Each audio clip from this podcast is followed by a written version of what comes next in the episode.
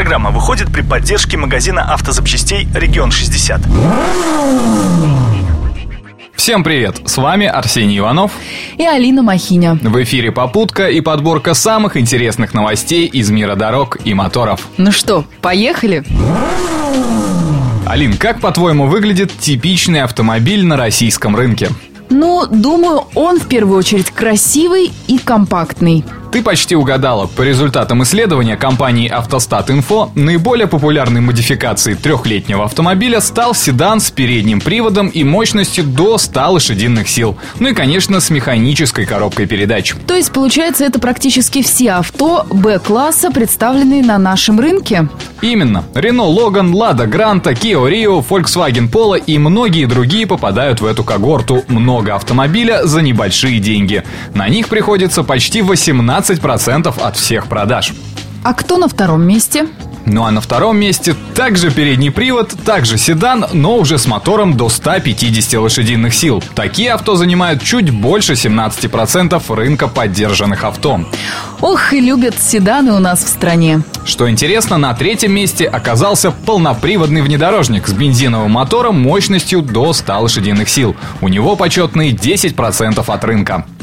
Тут как раз ничего удивительного. Дороги у нас так себе, так что полный привод и высокий клиренс – то, что надо. Да и статус у таких авто будет повыше.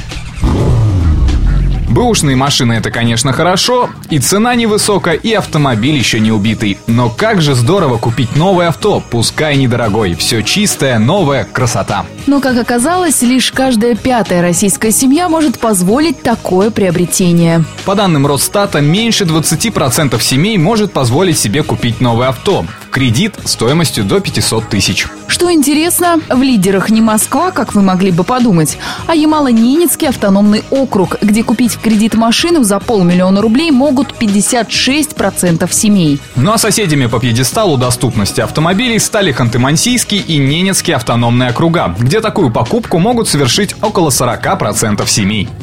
Кстати, в Псковской области такой возможностью обладает около 15% семей, что вполне неплохо. Ну а в конце рейтинга оказалась Ингушетия, где покупку нового авто могут себе позволить чуть меньше 5% семей резко тормозить и подставлять свои машины под удар сзади. Таким образом, сегодня на российских дорогах водители порой пытаются проучить соседей по потоку. Обычно такое поведение демонстрируют мужчины. Однако в северной столице произошел подобный случай, где в главной роли выступила девушка. Я знаю, о чем ты. Ладно, рассказывай. 36-летней жительнице Санкт-Петербурга очень не понравилось, когда перед ее ягуаром нарисовалась маршрутка, которая объезжала автобус. И вместо того, чтобы спокойно продолжить движение, девушка на своем шикарном шикарном авто решила научить правильным манерам водителя злополучной маршрутки известным методом. Автоледи подрезала микроавтобус и резко затормозила перед ним. Конечно, маршрутка не успела остановиться и благополучно въехала дорогой иномарке в корму, смяв задний бампер, фонари, крылья, парктроники, крышку и пол багажника. Причем сотрудникам ДПС девушка заявила о своей невиновности, но видеорегистратор с маршрутки показал обратное. В итоге горе-учительница была признана виновной и оштрафована на 500 рублей. А в Австралии произошел весьма курьезный случай. Полиция города Аделаида задержала 32-летнего водителя, который вместо рулевого колеса на своей Мазде установил сковороду. Как сообщает сайт местной полиции, теперь автомобиль будет арестован на 28 дней. Вот это я понимаю, тюнинг. Ни у кого такого нет. Отмечается, что за данное нарушение водитель был оштрафован далеко не первый раз. Да и автомобиль был не зарегистрирован, а передний номерной знак поддельный.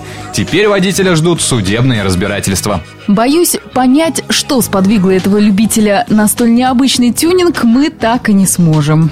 Ну а на этом у нас все. Рулите на здоровье. Удачи в пути.